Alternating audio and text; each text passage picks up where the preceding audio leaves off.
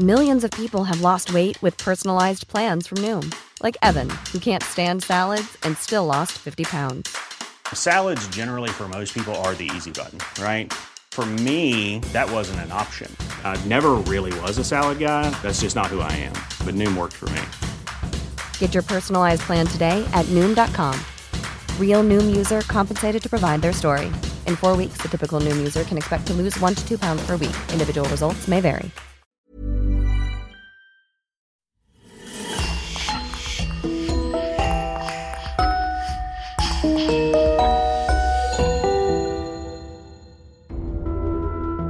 Bonjour et bienvenue à tous pour une nouvelle affaire criminelle. Avant de vous raconter l'histoire du jour, nous avons une grande nouvelle aujourd'hui. Vous pouvez désormais vous abonner sur lecoinducrime.com et écouter nos podcasts inédits pour seulement 1 euro le premier mois. Oui, vous avez bien entendu. Notre abonnement le plus populaire est désormais à 1 euro seulement le premier mois. Vous aurez en plus accès à l'intégralité de nos podcasts précédents. Abonnez-vous pour écouter notre podcast secret du mois de novembre sur le tueur du zodiaque et profitez de tous les autres que vous n'avez pas encore écoutés. Permettez-nous aussi de remercier Marine Bonnemère qui sponsorise le podcast sur lecoinducrime.com. Et on commence. Le 25 juillet 1998, la fête des Matsuri bat son plein à Yakayama au Japon. Danse et musique folklorique, processions religieuses, mais surtout buffet et alcool à volonté. Les réjouissances sont soudain interrompues lorsque plusieurs festivaliers commencent à se sentir mal après avoir mangé du curry cuisiné maison. Une intoxication alimentaire? Probablement. Rapidement, la police se mêle de l'incident et c'est en menant son enquête qu'elle découvre l'improbable. Tout a été pensé et prémédité par une habitante du quartier, une mère de famille des plus ordinaires, Masumi Hayashi. 37 ans, une bonne bouille et un caractère blagueur, difficile de croire qu'elle soit coupable. Pourtant, en remontant le fil de son histoire, les enquêteurs ne seront ni au bout de leur surprise, ni de leur frayeur. Je vous propose de découvrir avec moi l'un des faits divers les plus glaçants qui a secoué le Japon et que la chronique a surnommé l'affaire du curry empoisonné de Wakayama.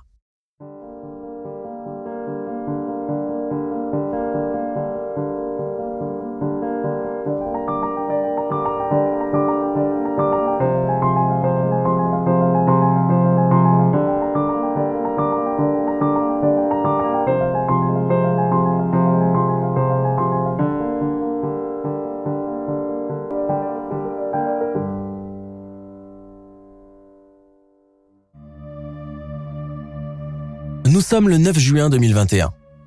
Sur le pont Skygate Bridge Air, qui mène à l'aéroport international de Kansai, près de la ville d'Osaka, une femme de 37 ans et sa petite fille de 4 ans font un saut mortel depuis la balustrade. Quelques minutes auparavant, la maman avait garé sa voiture et avec son enfant dans les bras, elle est restée là quelques instants avant de sauter dans le vide et tomber dans les eaux. Leurs corps sont retrouvés par une équipe d'urgence environ une heure après le drame. Dans la soirée, la police de Saka apprend que Kokoro Tsurusaki, 16 ans et fille aînée de la victime du pont, est elle aussi décédée la veille des suites de plusieurs blessures dans un hôpital de la préfecture de Wakayama. Pour les enquêteurs, le geste désespéré de la maman se confirme. Elle n'a pas supporté la mort de sa fille et a décidé de mettre fin à ses jours en se jetant d'un pont, entraînant avec elle sa cadette. Seulement en fouillant un peu plus dans le passé familial des trois victimes, la police de Saka découvre qu'elles sont respectivement la fille et les deux petites filles d'une certaine Matsumi Hayashi, qui se trouve actuellement dans les couloirs de la mort pour une affaire qui a longtemps fait les gros titres dans le pays. La seule évocation de ce nom fait frissonner les policiers et remonter plusieurs mauvais souvenirs, ceux de l'été 1998, un été qui avait pourtant si bien commencé. Mais avant de rentrer dans le vif de notre affaire, je vous propose de nous transporter au début des années 60. Matsumi Hayashi est né le 2 juillet 1961 dans le petit village côtier d'Arita, dans la préfecture de Wakayama. Seule fille dans une fratrie composée uniquement de garçons, elle est exposée très tôt par sa mère aux travaux domestiques. De sorte qu'à seulement 12 ans, Masumi sait déjà préparer quelques plats traditionnels et effectuer plusieurs tâches ménagères sans se faire seconder. La mère de Matsumi veut en faire plus tard une épouse parfaite et une excellente cuisinière qualité primordiale dans le ménage modèle nippon. Les parents de Masumi sont assureurs et gagnent assez bien leur vie. La famille appartient à la petite bourgeoisie locale, mais ne fait pas étalage de ses possessions. Les parents sont d'ailleurs des gens discrets, besogneux, qui se contentent de s'occuper de leurs affaires et de ne pas mettre le nez dans celles des voisins. Masumi et ses frères grandissent donc avec ses parents qui leur inculquent la valeur du travail, de l'honnêteté et de la réussite matérielle. Dès son plus jeune âge, Masumi montre un caractère vif, joyeux et dynamique. Elle est très sociable et a beaucoup d'amis dans le quartier. Constamment souriante et volontiers dominante, elle s'approprie très vite le rôle de chef dans tous les jeux. À l'école, elle se distingue par ses bonnes notes, mais sa grande passion, c'est le piano. Elle en joue d'ailleurs très bien et rêve de faire carrière dans ce domaine. Après les cours et pendant les week-ends, il lui arrive d'organiser des petits concerts privés pour le plus grand bonheur de sa famille et de ses amis. Masumi mène donc une enfance classique comme toutes les filles japonaises de sa génération, pensant déjà à un brillant mariage, idéalement avec un homme important et riche. À son entrée au collège, période qui coïncide avec son adolescence, la jeune fille commence à développer une réelle passion pour le sport. Basket, volleyball, tennis, elle veut tout faire.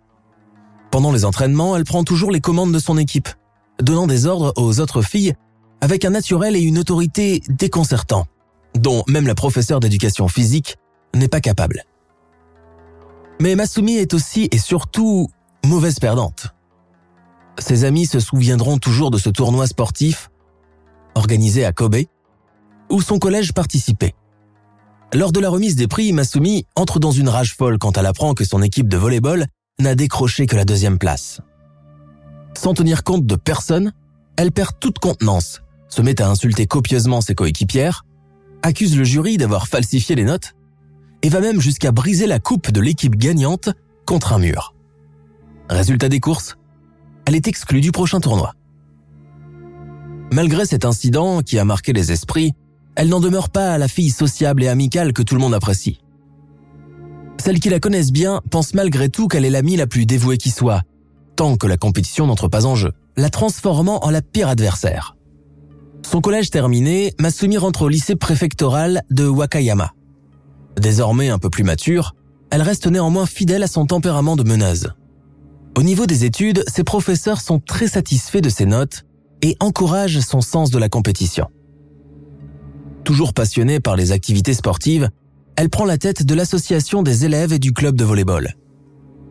Pendant les séances d'éducation physique, elle crie des gradins, grogne, couvre la voix de la professeure et, fidèle à son habitude, harcèle, commande, réprimande les traînardes et celles qui ne s'impliquent pas assez à son goût. Côté sentimental, beaucoup de garçons commencent à s'intéresser à elle, mais à leur grand désarroi, elle ne leur accorde aucune attention son idéal masculin étant personnifié par les vedettes masculines du cinéma nippon d'alors, sur lesquelles elle fantasme. Toutefois, Masumi n'est pas ce qu'on peut définir une jolie fille. Mais son charisme, son leadership et son tempérament bien trempé ne laissent pas la jante masculine indifférente. Voulant à tout prix combler les attentes de sa mère, elle rêve de faire un très beau mariage dans un futur proche.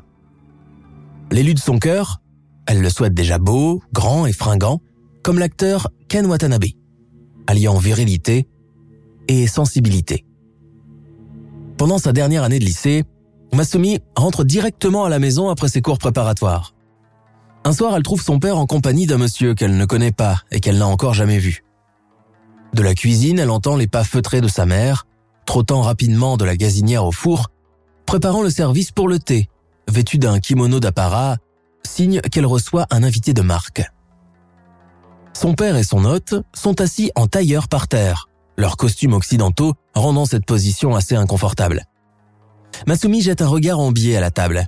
Elle croule sous les victuailles, les bols de nouilles déjà vides, les bouteilles de bière et de saké. Les joues en feu de son père et celles encore plus colorées de l'invité démontrent qu'ils n'en sont pas à leur premier verre. Masumi, viens que je te présente Kenji-san, mon nouveau collègue de travail, lui dit son père d'une voix traînante en tendant le bras dans sa direction. En signe de politesse, l'homme se redresse quelque peu, remet de l'ordre dans ses affaires et incline sa tête en bas pour la saluer. Ce à quoi elle répond par la même courbette révérencieuse. Kenji-san n'est pas beau, pense-t-elle, avec ses cheveux noirs qui ressemblent à un pelage de chat. Son petit front étroit, ses yeux enfouis sous les plis de ses cernes, ses dents légèrement proéminentes, son corps ramassé, ses bras sans vigueur, il ne ressemble pas du tout à Ken Watanabe. Il doit avoir au moins 40 ans, peut-être beaucoup plus que papa. Hayashi Kenji est un brillant homme d'affaires en plein essor, âgé de 36 ans et originaire de Saka. À cette époque, il est déjà marié et père de deux enfants. Hayashi Kenji est loin d'être un mari fidèle et il a un faible pour les jeunes et jolies filles.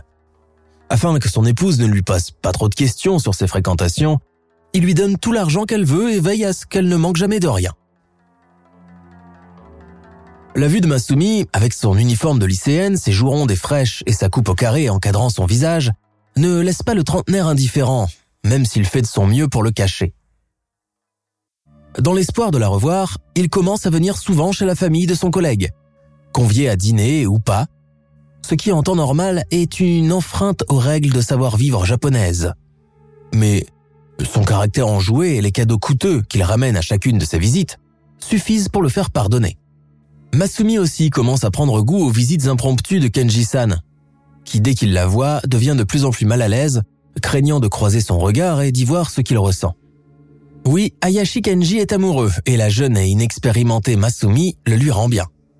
Bientôt, une tension sexuelle s'installe entre eux, tellement intense qu'ils craignent tous les deux de succomber à la tentation. Les acteurs de cinéma aux oubliettes, à présent la future diplômée n'a Dieu que pour cet homme d'âge moyen, pas vraiment séduisant, mais qui représente désormais pour elle l'idéal masculin. La nuit, avant de se coucher, Masumi rêve de se faire embrasser et étreindre par cet homme. Elle s'imagine déjà fuir avec lui dans une voiture, échapper au préalable par la fenêtre, sans prévenir les parents. Dans le plus grand des secrets, le businessman et la lycéenne commencent à s'échanger des lettres romantiques, des vers passionnés et des cadeaux. La relation devient de plus en plus sérieuse, mais le couple est contraint de la vivre dans la clandestinité, dans la crainte d'être découvert par les parents de l'adolescente, pire, par la femme de Kenji. Dans sa candeur, Masumi commence à considérer son amant plus âgé qu'elle comme un dieu. Elle ignore cependant qu'il a accumulé six ans de prison, cinq ans sursis et un ferme pour diverses escroqueries à l'assurance. En 1980, alors qu'elle s'apprête à entrer à l'école d'infirmière, Masumi avoue tout à sa mère, à cette époque, elle n'a que 19 ans, ce qui au Japon est encore considéré comme mineur. L'affaire s'ébruite arrive aux oreilles du père de la fille, générant le scandale tant redouté. Toutefois, le couple se sent soulagé que cela ait pris cette tournure. Il est pourtant le seul à le ressentir, car autour de lui, ce n'est que reproches cinglants et réprobation. Dans la foulée, Hayashi Kenji se sépare de son épouse et abandonne le foyer conjugal. De leur côté, les parents de Masumi voient d'un très mauvais œil cette relation et s'y opposent violemment dès le début. Ils vont jusqu'à refuser de donner leur bénédiction à leur fille, chose essentielle pour la réussite de son mariage avec Ayashi Kenji. Très amoureuse et fidèle à son tempérament impulsif, Masumi n'en a cure et le dit haut et fort, ce qui plonge sa mère dans une crise de nerfs. Brouillée avec son futur beau-père, sa réputation d'homme à femme et son divorce récent étant arrivé dans toutes les oreilles de l'entreprise, Hayashi Kenji quitte le domaine de l'assurance et se reconvertit en chef d'entreprise dans la production d'insecticides pour l'extermination des termites. Il investit dans une large campagne publicitaire s'appuyant sur des prospectus aux couleurs criardes vantant les mérites du produit. Habile, filou sur les bords, caressant toujours dans le sens du poil, il décroche de nombreux contrats et bientôt commence à générer d'importants bénéfices assez pour regagner les faveurs des parents de sa dulcinée, qui finissent bon gré mal gré à lui accorder sa main. En 1982, Masumi et Kenji se marient officiellement lors d'une cérémonie civile suivie par celle religieuse, célébrée d'ailleurs en grande pompe dans un temple d'Osaka et en présence de nombreux convives, dont tous les chefs d'entreprise de la contrée, sans compter les proches et la famille. La mariée est charmante dans son luxueux kimono, son mari un peu gauche dans son costume noir faisant des courbettes à droite et à gauche. Si elle découvre l'extase du mariage pour la première fois de sa vie, lui en est déjà à son troisième. Au Japon, les mariés pouvant à peine se toucher le bras pendant la cérémonie et encore moins s'embrasser devant tout le monde, Masumi et Kenji se tiennent donc à une bonne distance l'un de l'autre, comptant sur la nuit à venir pour se rattraper. Le couple s'installe dans une jolie maison dans le même quartier que les parents de la mariée. Masumi n'a donc plus qu'à traverser deux ruelles pour venir papoter dans la cuisine maternelle, apprenant au passage une nouvelle recette du udon, de bouillon ou de dessert, pour satisfaire les exigences gustatives de son cher mari. Malgré les pensions alimentaires exorbitantes exigées par l'ex-femme de Kenji, en grande partie pour se venger, le couple mène un train de vie très confortable. Ayashi Kenji est un homme généreux qui dépense sans compter. Sa jeune épouse, tout aussi prodigue que son ex, apprécie énormément ses largesses et ne fait rien pour le raisonner, bien au contraire.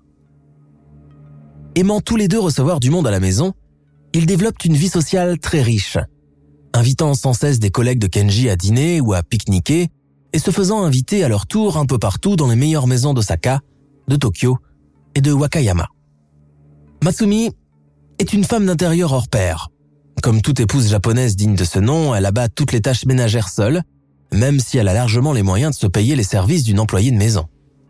En 1984, Masumi donne naissance à leur premier enfant, une petite fille que son père prénomme Mayoko. Deux ans plus tard, un deuxième enfant vient au monde, un garçon cette fois-ci, le petit Ryotaro. Masumi s'investit beaucoup dans son rôle de maman, elle est très proche et très protectrice avec ses enfants. Dans le quartier, elle connaît à présent toutes les mamans, jeunes et moins jeunes, et fréquente assidûment, quitte à devenir parfois envahissante, celles qui ont des enfants de l'âge des siens.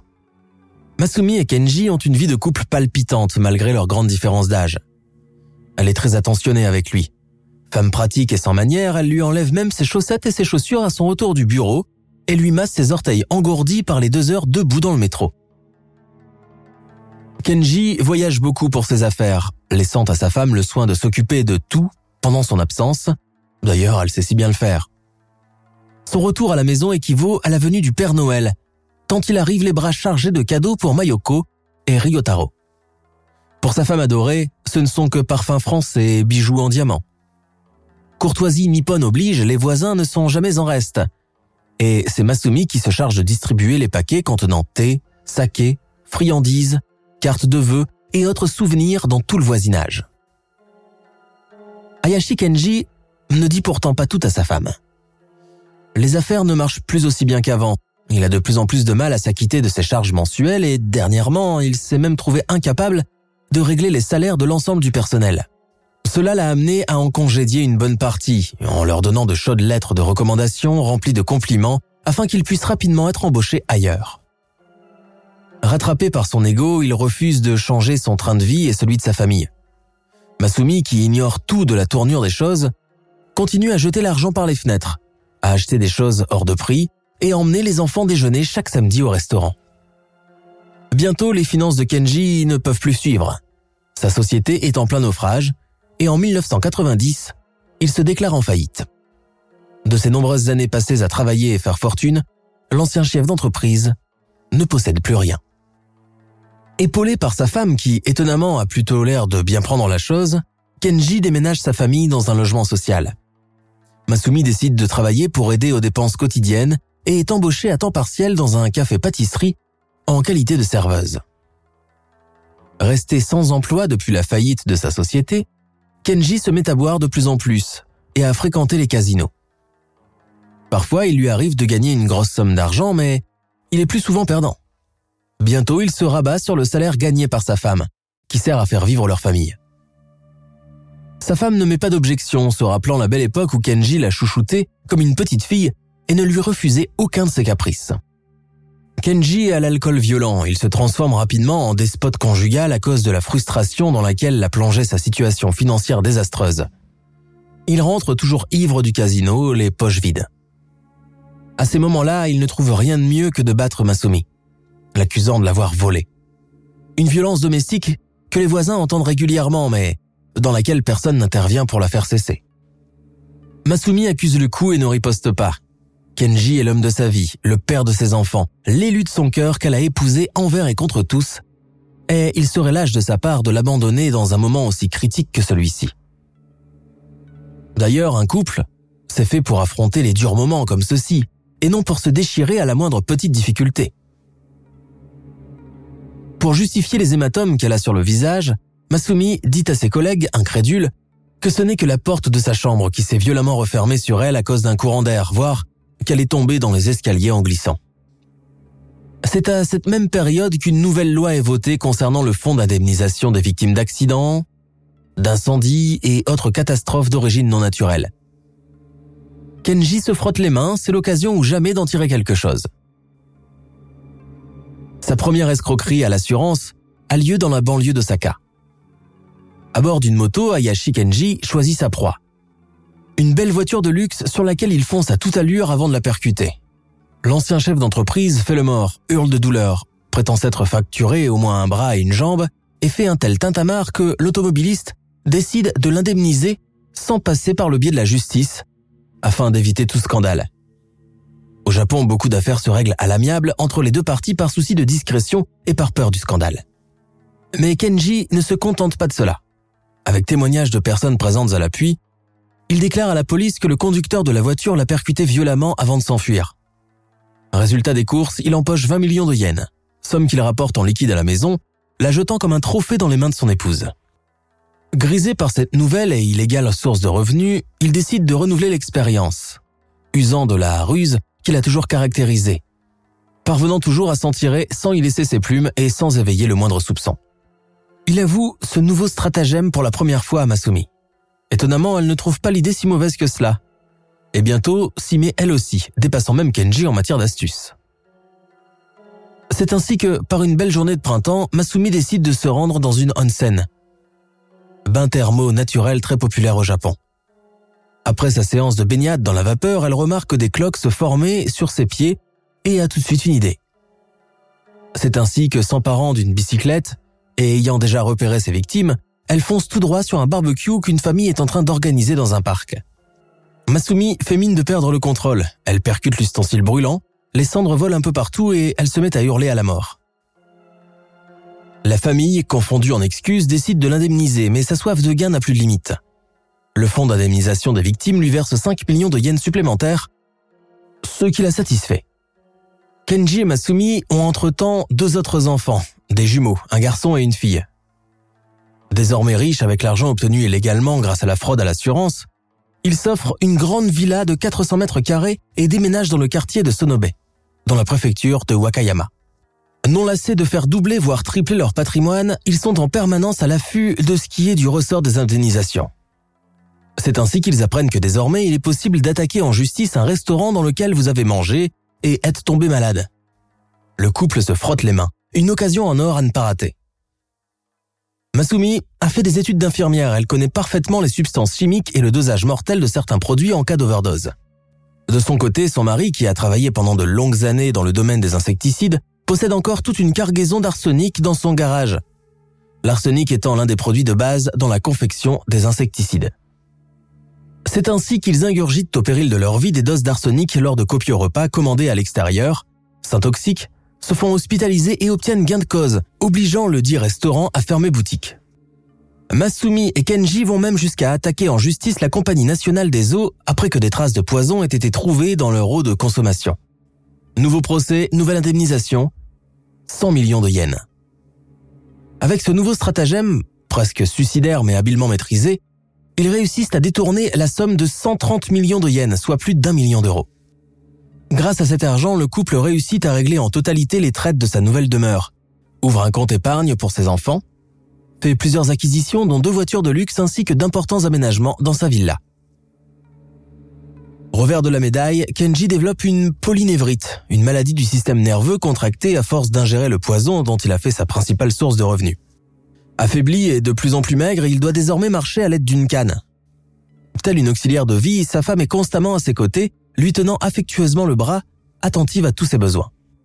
C'est à cette même époque que la mère de Masumi décède d'un AVC et laisse à sa fille une assurance vie d'une valeur de 140 millions de yens. Masumi verse de chaudes larmes durant les obsèques, n'attendant en réalité que le moment d'empocher son chèque. Le couple Hayashi s'est habitué à l'argent facile. Ils n'ont pas honte d'afficher à présent leur réussite. Désormais rentiers et à l'abri du besoin pour le restant de leur vie, ils consacrent l'essentiel de leur temps à l'éducation de leurs quatre enfants et à leur intégration dans le quartier de Sonobe. Sonobe, à la différence des grandes métropoles grouillantes de monde et où tout le monde vit à 100 à l'heure, est plutôt une sorte de petit village structuré où tout le monde connaît tout le monde et où on se rend service entre voisins. L'un va emmener les enfants d'un tel à l'école, l'autre se charge de les récupérer. Un autre va tailler les haies d'une octogénaire et une autre va préparer des gâteaux pour tout le monde. À Sonobe, tout le monde connaît les secrets du voisin d'à côté et les murs ont des oreilles. L'installation de ce couple d'arrivistes venus d'Arita dans la plus grande et luxueuse maison du quartier fait tout de suite sensation et délie les mauvaises langues. La raison principale est certainement la grande différence d'âge entre Masumi et Kenji. Elle a 36 ans, lui 57. Mais aussi leur richesse étalée de sans vergogne. Leurs quatre enfants sont habillés à la dernière mode. Ils font des achats compulsifs. Les maçons sont constamment présents pour abattre un mur afin d'agrandir une pièce, installer une cuisine américaine dernier cri ou une fontaine italienne tape à l'œil. Tous ces éléments font tout de suite tâche dans ce milieu où vit la classe moyenne et où la discrétion et la simplicité représentent le mode de vie. La vie de Masumi, avec son léger embonpoint, son bavardage et son rire en compagnie de ce petit vieux morose et rabougri penché sur sa canne, ne passe pas inaperçu. Dans l'imaginaire des habitants du quartier, ce couple atypique et mal assorti cache certainement quelque chose. Ayant conscience de cette suspicion, et pour parvenir à entrer dans les faveurs de ses voisines, Masumi se lie d'amitié avec elles, leur fait des cadeaux qu'elles acceptent à contre-cœur. Pour éradiquer toute ombre de doute concernant leur train de vie largement supérieur à celui de la moyenne, elle déclare à qui veut l'entendre que son mari a touché un très important héritage de son père et que sa pension de retraite est très avantageuse. C'est pour cela qu'ils ont pu acheter cette maison. Auparavant, ils ne vivaient que dans de minables logements de location ou de fonction. Les voisines ont du mal à gober l'information. Malgré tous leurs efforts d'intégration dans leur nouveau quartier, les Hayashi se sentent écartés de la vie sociale. De fait, ni eux ni leurs enfants ne sont invités nulle part. Et ce, peu importe l'événement. Goûter d'anniversaire, fête des voisins, festivités du printemps, etc. Rapidement, la suspicion cède la place à l'animosité du voisinage. Exacerbée depuis qu'une énième rumeur a commencé à courir sur les Hayashi. En effet, depuis quelque temps, le bruit court qu'une enquête a été ouverte au sujet de l'assurance vie laissée par la mère de Masumi. Contrairement à ce que prétend sa fille, cela n'a rien d'un héritage, mais bien d'une sale escroquerie. Pire encore, deux anciens amis de Kenji, tous deux sexagénaires et qui ont été invités à dîner chez lui, accusent le couple d'avoir tenté de les empoisonner avec de l'arsenic pour empocher leurs assurances vie qui se comptent à plusieurs millions de yens. Rapidement, telle une tache d'huile, la rumeur sur la tentative de meurtre avorté commence à se répandre dans tout Sonobe. Et si les voisins continuent tout de même de saluer Masumi et Kenji en les croisant dans la rue, cela ne reste qu'une façade. Au fond, la plupart les ont déjà condamnés et intenté un procès de conscience. Les enfants du couple ne sont pas en reste et souffrent beaucoup de cette situation. À l'école, Mayoko, la fille aînée, subit sans broncher les sobriquets et les blagues de mauvais goût sur le compte de ses parents. Ses frères, de leur côté, réagissent avec plus de violence et doivent constamment en venir aux mains pour laver l'honneur de leur maman, accusée d'être la concubine du vieux paralytique. En somme, vous l'aurez compris, les Hayashi deviennent des parias. Et à Sonobe, ils ne sont plus connus que sous le surnom de la famille bizarre de la villa. Nous sommes en juillet 1998. Après les festivités du printemps qui se sont étalées sur presque trois mois, les kimonos à fleurs de cerisier ont à peine été rangés dans les placards pour l'année prochaine que les festivités d'été des Matsuri leur ont déjà emboîté le pas. Cette année, on célèbre Shinto, la divinité de la mer. Dans toutes les localités japonaises, on se prépare déjà pour les réjouissances qui vont s'étendre jusqu'à la fin du mois. Les petites filles sont parées de leurs plus beaux atours. Les cartes de vœux destinées à porter chance et bonheur sont présentes dans toutes les boutiques. La musique traditionnelle est jouée jusqu'à tard dans la nuit. Les familles qui n'ont que rarement l'occasion de se voir se rendent visite tous les jours. Les apprentis geisha venus en train depuis Tokyo émerveillent les riverains de Wakayama avec leurs kimonos de luxe et leurs tongs à plateforme, se frayant un chemin dans les dédales de rue telles que des visions venues du passé. Comme il arrive si rarement au Japon, l'heure est au ralenti et les personnes comptent profiter au maximum de ce moment de répit. Qui dit festival de Matsuri dit forcément nourriture. Et pendant un mois, les localités se transforment en buffets géants, œuvrant depuis les premières heures jusqu'à très tard dans la nuit. Un pays de cocagne, en somme, où tous les excès alimentaires sont permis. Habituellement, les stands alimentaires sont du ressort des organisateurs du festival, qui font chaque année appel à des professionnels. On retrouve au menu plusieurs mets populaires. Okonomiyaki, udons, bouchées à la vapeur, grillades, ramen et autres mochis à pâte de haricots sucrés, pour finir en beauté, le tout arrosé de beaucoup de bière et de saké. À Sonobe, l'excitation est à son comble. Le maire vient d'annoncer aux habitantes que toutes celles qui sont désireuses de mettre la main à la pâte et donner un coup de main aux traiteurs débordés obtiendront une rétribution symbolique. Masumi est une cuisinière hors pair et son mari vante partout ses talents de cordon bleu. Elle inscrit son nom sur la liste des bénévoles du stand du service du soir. La journée du 25 juillet 1998 se passe parfaitement bien. Tôt dans la matinée, toute la localité assiste aux processions religieuses de la cérémonie de clôture du festival, puis à une prière bouddhiste collective. À 13h, pendant le déjeuner, des groupes de musique traditionnelle commencent à se succéder sur l'estrade dressée sur la place principale. À 15h, vêtu de son tablier, Masumi Hayashi quitte son mari et ses enfants restés avec les voisins et rentre à la maison pour se mettre à l'œuvre. Un travail de titan l'attend. Dans son grand garage, elle commence à installer les gazinières de butane pour la cuisson du curry de ce soir. Le curry japonais est un mets très apprécié par tous et il fait toujours l'unanimité. C'est un ragoût qui ressemble à de la sauce brune, épais et doux, qui mijote doucement dans de grands chaudrons pendant des heures. Tout le secret réside dans la cuisson. Plus elle sera longue, plus onctueux sera le curry. À 16 heures, affamés après une longue journée de festivités non-stop, les premiers festivaliers commencent à s'installer autour des tables à très tôt, après être allés se servir au self des innombrables stands alimentaires. Devant les assiettes jetables croulantes de nourriture odorante et colorée, chacun plonge ses baguettes avec enthousiasme. À 17h vient le tour des repas préparés par les habitantes de Sonobe. Le curry de Madame Ayashi arrive dans trois grands fétous entourés de papier aluminium et commence à être servi à l'assistance. Le ragoût se démarque, tout le monde se pourlèche les babines et beaucoup se font resservir une deuxième ration tant ils le trouvent excellent, avec juste ce qu'il faut de chaque condiment. J'ai glissé deux carrés de chocolat en cours de cuisson, déclare en riant Masumi, bien trop modeste pour donner l'un de ses secrets du chef. Moi je mets du miel d'habitude, mais je vais essayer avec du chocolat la prochaine fois. Quelle bonne idée dit une touriste venue de Tokyo. Aux environs de 18 heures, alors que les tables commencent à être débarrassées par les serveurs pour dresser le service du soir, une peur panique commence à s'emparer de quelques personnes dans l'assistance. Beaucoup ne se sentent pas bien et commencent à présenter de sérieux symptômes d'indigestion. Maux de tête, vertiges, nausées et convulsions se mettent à gagner une vingtaine de festivaliers, dont beaucoup d'adolescents. L'un des organisateurs comprend alors très vite que les gens touchés par ce mal mystérieux sont en train de consommer du curry. Il saute sur l'estrade et s'emparant du micro, ordonne à tout le monde d'en interrompre la consommation. Arrêtez de manger le curry, il y a un problème. Le maire partit entre-temps se reposer chez lui et rappelé d'urgence par l'un de ses collaborateurs. À son arrivée, c'est l'hécatombe. Les toilettes mobiles dressées expressément pour les besoins du festival sont prises d'assaut. Et ceux qui n'arrivent pas à avoir leur tour vomissent directement par terre, incapables de se tenir debout, se tordant de douleur. Les ambulances de l'hôpital de Wakayama sont avisées en catastrophe par le maire paniqué.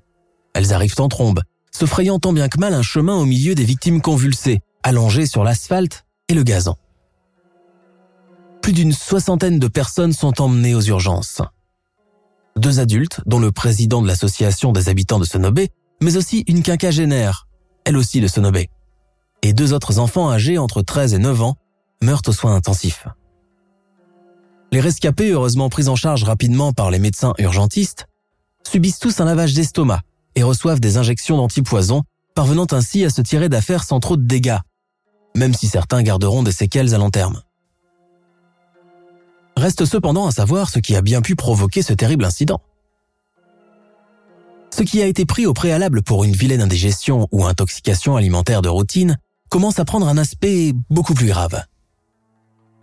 Dans la soirée, la police arrive sur place. Il s'agit à présent de connaître l'origine du problème. Les traiteurs sont soupçonnés en premier. Ils sont tous emmenés au poste de police d'Osaka pour être interrogés. Il est donné ordre à la population de ne toucher à aucun ustensile ayant été en contact avec les aliments, pas même le contenu des poubelles, en attendant l'expertise de la police scientifique. À 20h, la police scientifique arrive sur place et commence son enquête. Au total, près de 2000 couverts sont emportés et autant de poêles, d'instruments de cuisson, de bouteilles d'huile de friture, de sauce soja et de mayonnaise, mais aussi les chaudrons où a cuit le curry ainsi que toutes les assiettes en plastique où il a été servi. Dans la foulée, la police récupère aussi des échantillons des régurgitations des victimes. À l'hôpital de Wakayama, où les survivants sont toujours en observation, des prélèvements de sang, de salive et d'urine sont effectués pour être envoyés au centre de toxicologie. Le lendemain, les premiers résultats commencent à être rendus publics. Le constat est sans appel.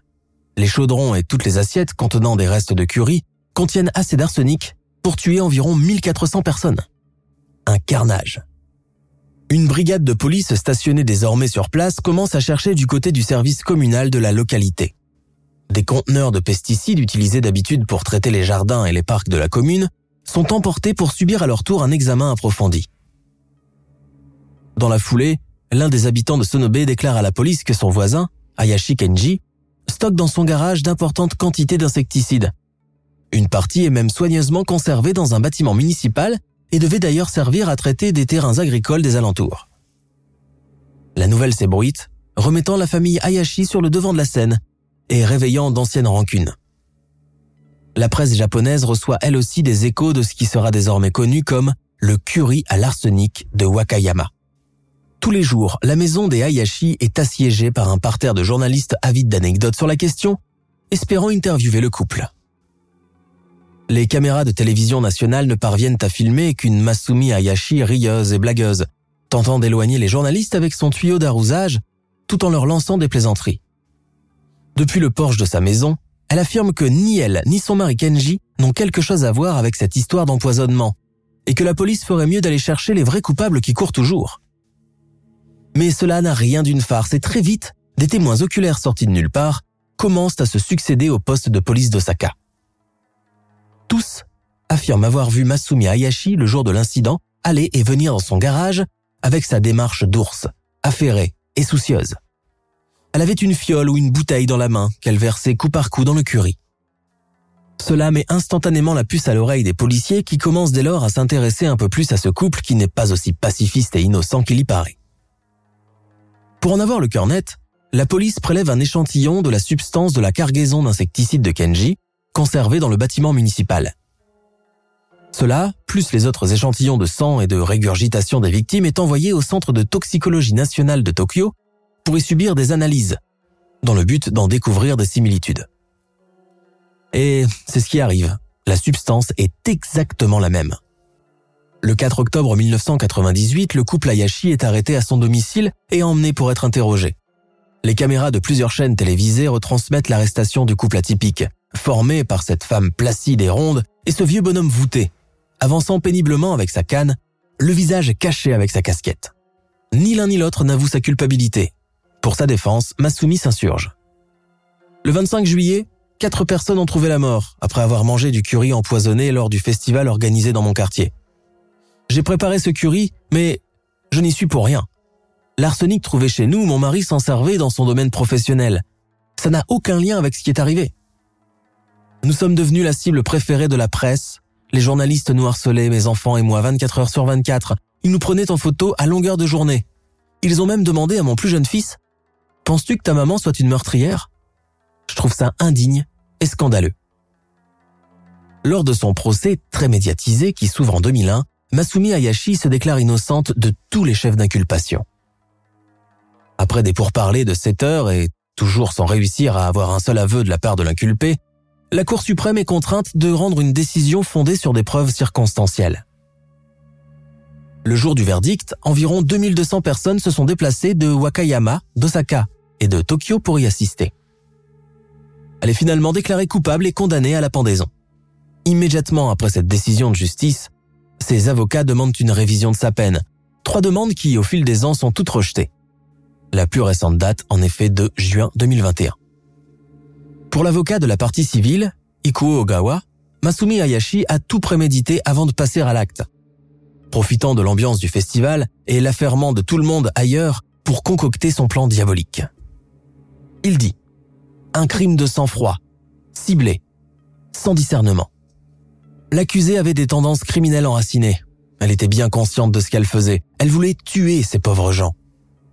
Le motif le plus plausible reste certainement la vengeance. Masumi Hayashi, furieuse d'être ignorée par ses voisins et ses enfants harcelés à l'école, a décidé de commettre cette tuerie de masse. Outre l'affaire du curry à l'arsenic, elle est également inculpée pour trois chefs d'accusation de tentative de meurtre pour récupérer des assurances vie.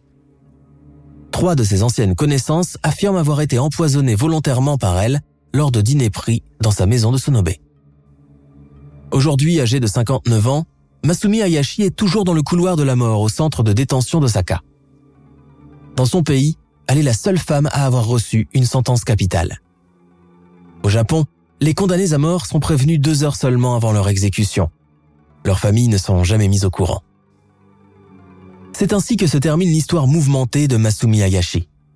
Épouse dévouée et amoureuse d'un mari plus âgé qu'elle, Mère attentionnée et aimante, elle s'est transformée en monstre avide d'argent et de vengeance. Le motif derrière son dernier passage à l'acte ne sera jamais clarifié et continue encore aujourd'hui d'alimenter l'imaginaire collectif japonais.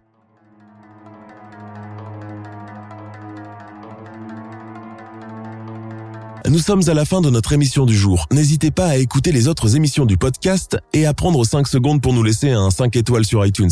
C'est vraiment très important pour nous. Vous pouvez aussi vous abonner pour ne pas rater les prochains épisodes et nous suivre sur Facebook pour nous en proposer de nouveaux. Merci et à bientôt.